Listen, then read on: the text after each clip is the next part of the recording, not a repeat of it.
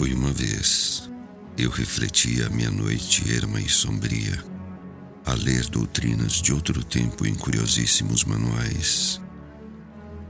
E exausto, quase adormecido, ouvi de súbito um ruído, tal qual se houvesse alguém batido à minha porta, devagar. É alguém, fiquei a murmurar, que bate a porta devagar. Sim, é só isso e nada mais.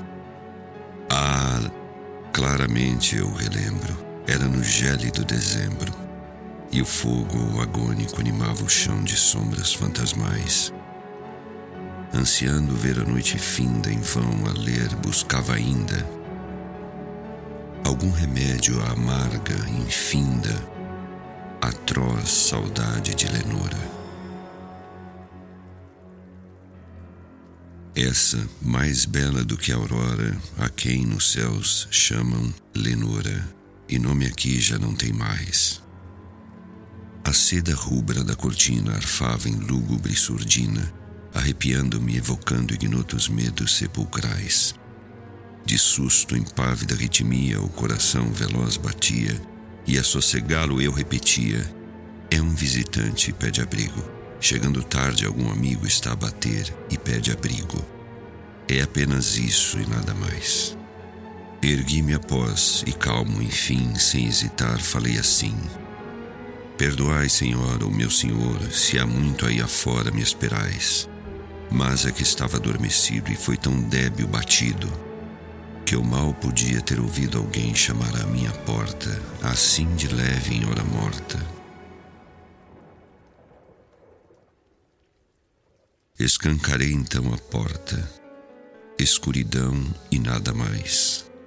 Sondei a noite erma e tranquila, olhei a fundo a perquiri-la, sonhando sonhos que ninguém, ninguém ousou sonhar iguais. Estarrecido de ânsia e medo, ante o negror imoto e quedo, só um nome ouvi, quase em segredo eu o dizia e foi Lenora? E o eco em voz evocadora o repetiu também, Lenora. Depois, silêncio e nada mais. Com a alma em febre, eu novamente entrei no quarto e de repente, mais forte o ruído recomeça e repercute nos vitrais. É na janela, penso então, porque agitar-me de aflição conserva calma coração. É na janela onde agourento o vento sopra. É só do vento esse rumor surdo e agourento é o vento só e nada mais. Abro a janela e eis que em tumulto a esvoaçar penetra um vulto.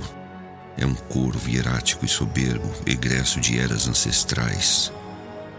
Como um fidalgo passa augusto e sem notar sequer meu susto, adeja e pousa sobre o busto uma escultura de Minerva, bem sobre a porta, e se conserva ali no busto de Minerva, empoleirado e nada mais.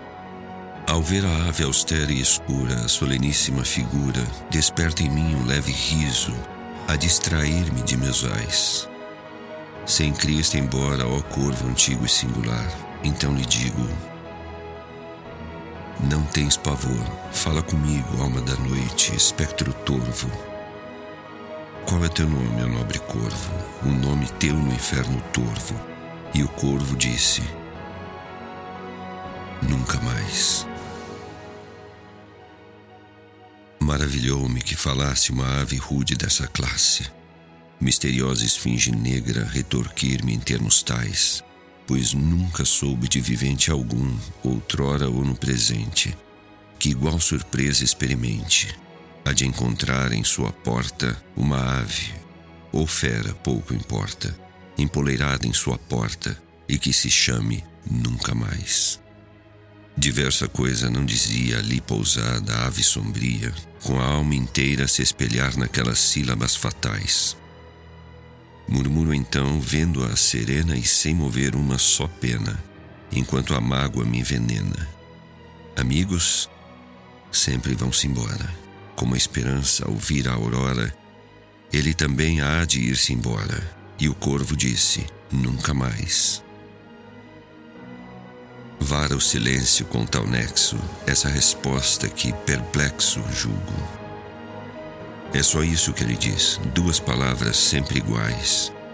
Soube-as de um dono a quem tortura uma implacável desventura e a quem, repleto de amargura, apenas resta um ritornelo, de seu cantar, do morto anelo, um epitáfio.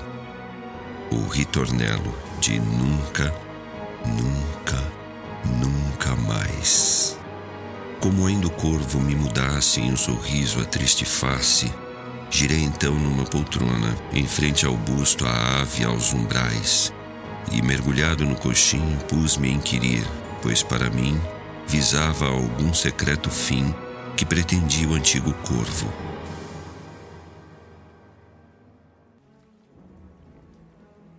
Com que intenções, horrendo torvo, esse ominoso e antigo corvo grasnava sempre, nunca mais sentindo da ave incandescente o olhar queimar-me fixamente, eu me abismava absorto e mudo em deduções conjeturais.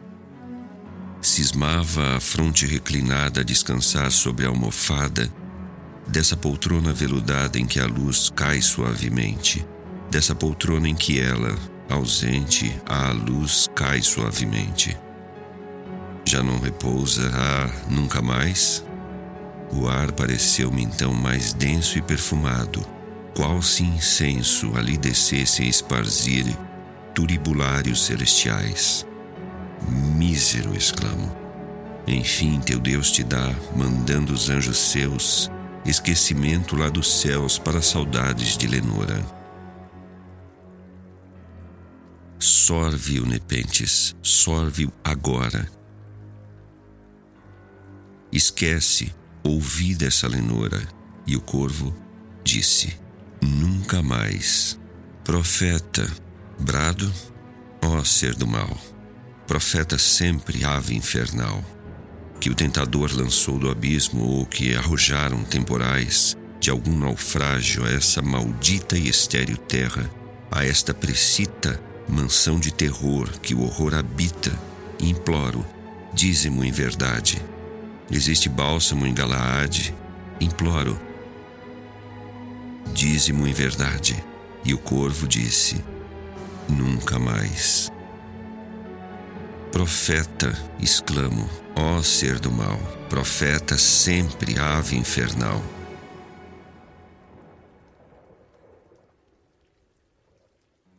Pelo alto céu, por esse Deus que adoram todos os mortais, Fala-se esta alma sob o guante atroz da dor, no Éden distante, verá a deusa fulgurante, a quem nos céus chamam Lenora. Essa, mais bela do que a aurora, a quem nos céus chamam Lenora. E o corvo disse: Nunca mais. Seja isso nossa despedida. Ergo-me e grito, alma incendida. Volta de novo à tempestade, aos negros antros infernais. Nem leve pluma de ti reste aqui, que tal mentira ateste. Deixe-me só neste ermo agreste. Alça teu voo desta porta. Retira a garra que me corta o peito e vai-te desta porta. E o corvo disse: Nunca mais. E lá ficou, hirto, sombrio, ainda hoje o vejo horas a fio sobre o alvo busto de Minerva, inerte, sempre em meus umbrais. No seu olhar medonho e enorme, o anjo do mal em sonhos dorme, e a luz da lâmpada disforme atira ao chão a sua sombra. Nela que ondula sempre a alfombra, está a minha alma, e presa à sombra, não há de erguer-se aí nunca mais.